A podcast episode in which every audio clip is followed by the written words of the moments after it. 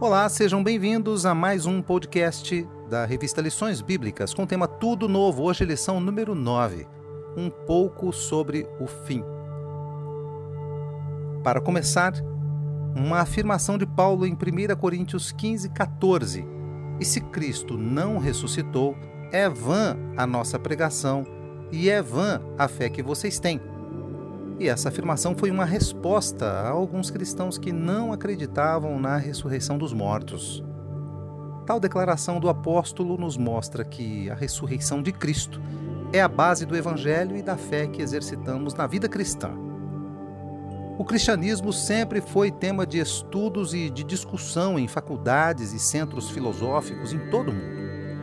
Muitos já dedicaram toda a vida tanto para defender quanto para contestar a veracidade da morte e da ressurreição de Jesus.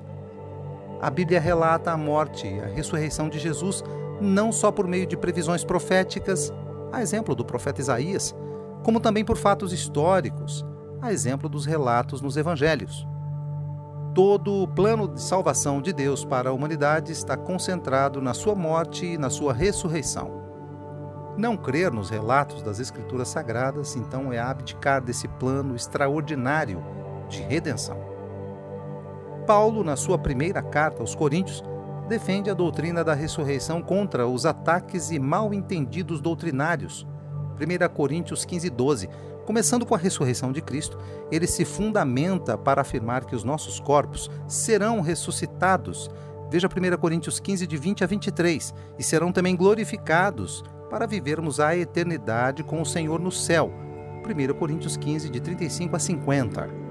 Essa crença é tão importante que negar a ressurreição é como destruir a essência do Evangelho. 1 Coríntios 15, de 17 a 19. Reflexos da ressurreição de Cristo. Jesus Cristo ressuscitou. Essa é a maior e a mais expressiva declaração de quem teve um encontro real com Jesus. O plano da salvação de Deus para a humanidade tem como pilar principal o sacrifício de Jesus para a remissão dos nossos pecados. Mas a morte não poderia triunfar sobre Jesus, e por esse motivo, a ressurreição do nosso Senhor ao terceiro dia completou o perfeito plano de Deus para nos salvar. 1 Coríntios 15, 54 e 55. O Senhor Jesus, diversas vezes, declarou aos seus discípulos o que aconteceria com ele: o sofrimento, a morte na cruz, a ressurreição ao terceiro dia. Veja Lucas 9, 20 a 22, também Mateus 17, 22 e 23, ainda Marcos 9, 30 a 32. No entanto, quando o túmulo ficou vazio, os discípulos não se lembravam disso e não acreditaram. Veja Marcos 16, 11. Além disso, ficaram surpresos e assustados quando Jesus apareceu a eles. Assim, Tomé duvidou e pediu provas de que era realmente o Mestre que estava com eles. Veja João 20, de 24 e 25. O interessante é que Tomé, após ver as marcas nas mãos de Jesus, creu que ele havia ressuscitado. Nesse momento, Jesus declara algo tremendo: Você creu porque me viu. Bem-aventurados os que não viram e creram. Veja João 20 e 29. Jesus também se referiu a nós. Somos abençoados por termos a fé e a esperança fundamentada na palavra de Deus e na ação do Espírito Santo em nossas vidas, que nos faz crer no maravilhoso plano de redenção de Deus através de Jesus Cristo, seu Filho. O último inimigo, a morte. Em 1 Coríntios 15, 26, há a afirmação de que o último inimigo que há de ser aniquilado será a morte. A Bíblia relata que existem três tipos de morte: a morte física, Gênesis 3:19, Romanos 5:12, a morte espiritual, conforme Efésios 2:1, e a morte eterna, ou a segunda morte, confira em Apocalipse 20:14. A morte física é quando o espírito é separado do corpo. Quando isso acontece, o corpo fica inanimado e apodrece.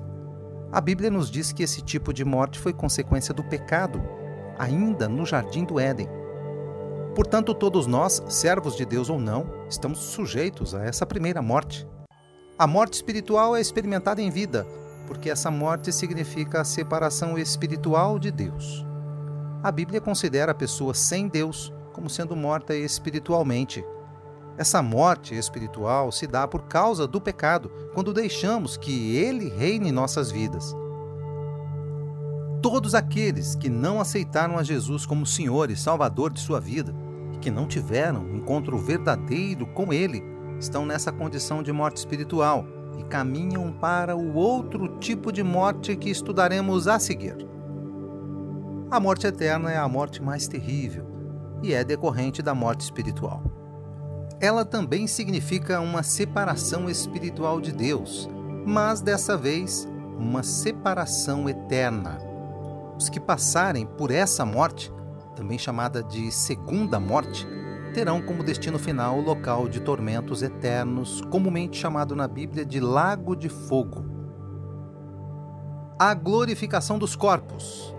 A glorificação será o último rito da nossa salvação. Veja Romanos 8:30. A glorificação ocorrerá no ressoar da última trombeta. 1 Coríntios 15, 52. Receberemos um corpo glorificado e o Senhor tirará de nós todo o pecado e então viveremos em perfeita comunhão com Ele. Paulo disserta que nosso corpo atual, envolvido pelo pecado e pela corrupção, não pode herdar os céus. Logo, Deus ressuscitará os mortos em Cristo e transformará o que estiverem vivos a partir de um corpo revestido de incorruptibilidade e de imortalidade. Quando Jesus ressuscitou, apareceu aos seus discípulos entrando na casa deles sem passar pela porta. Veja João 20, 19. No entanto, a Bíblia relata que ele comeu e bebeu com os discípulos. Veja João 21, 12 a 14. Como isso poderia ser possível? Por causa da glorificação. Jesus sempre foi santo, mesmo quando se fez homem terreno, sujeito às paixões e corrupções humanas. Quando era homem, seu corpo possuía as mesmas limitações físicas que nós. Porém, ao vencer a morte e ressuscitar, seu corpo tornou a ser glorioso. Nós também seremos assim no grande dia. Nossa esperança está em ter triunfo sobre todas as coisas por intermédio da vitória do nosso Senhor Jesus Cristo. 1 Coríntios 15, 57. Cristo ressuscitou e nós também ressuscitaremos.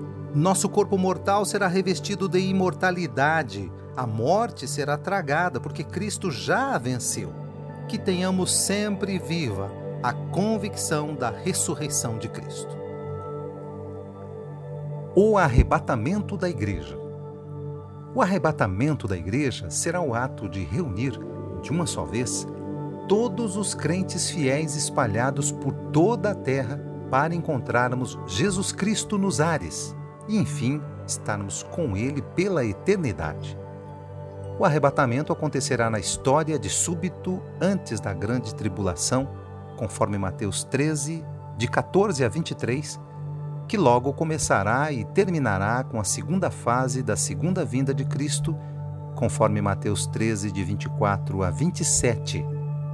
Portanto, a Igreja do Senhor não passará pela grande tribulação. A grande tribulação será um tempo nunca visto na história da humanidade, um período de transição quando se encerrará o período em que Deus tratou com a humanidade. É importante entendermos que o arrebatamento da igreja acontecerá antes da grande tribulação, quando o povo de Deus estará livre desse terrível sofrimento. Isso se dará pelo fato de não estarmos mais sob a ira de Deus. 1 Tessalonicense 1, verso 10 1 Tessalonicenses 5, verso 9. Essa vinda de Jesus Cristo para buscar a sua noiva, a igreja, será como num piscar de olhos.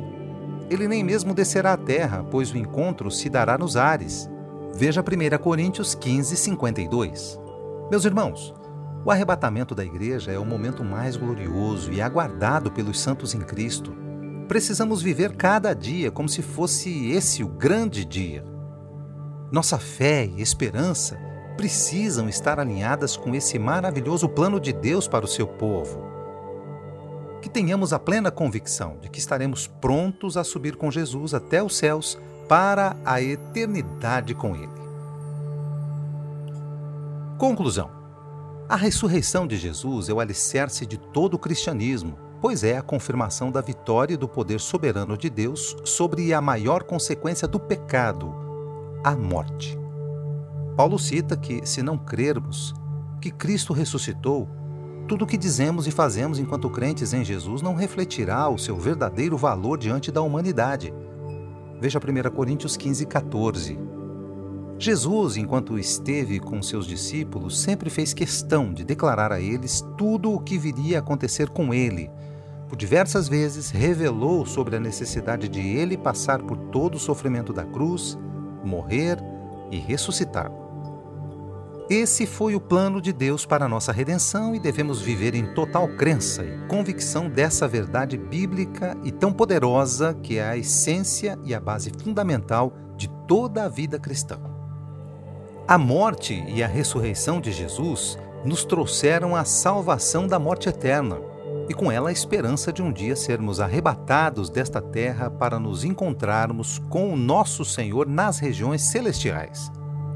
Nossas vidas devem ser pautadas neste único propósito: sermos achados santos no grande dia, quando toda lágrima será enxugada de nossos olhos e toda dor cessará viveremos a eternidade em adoração diante do nosso Deus Todo-Poderoso. Aleluia!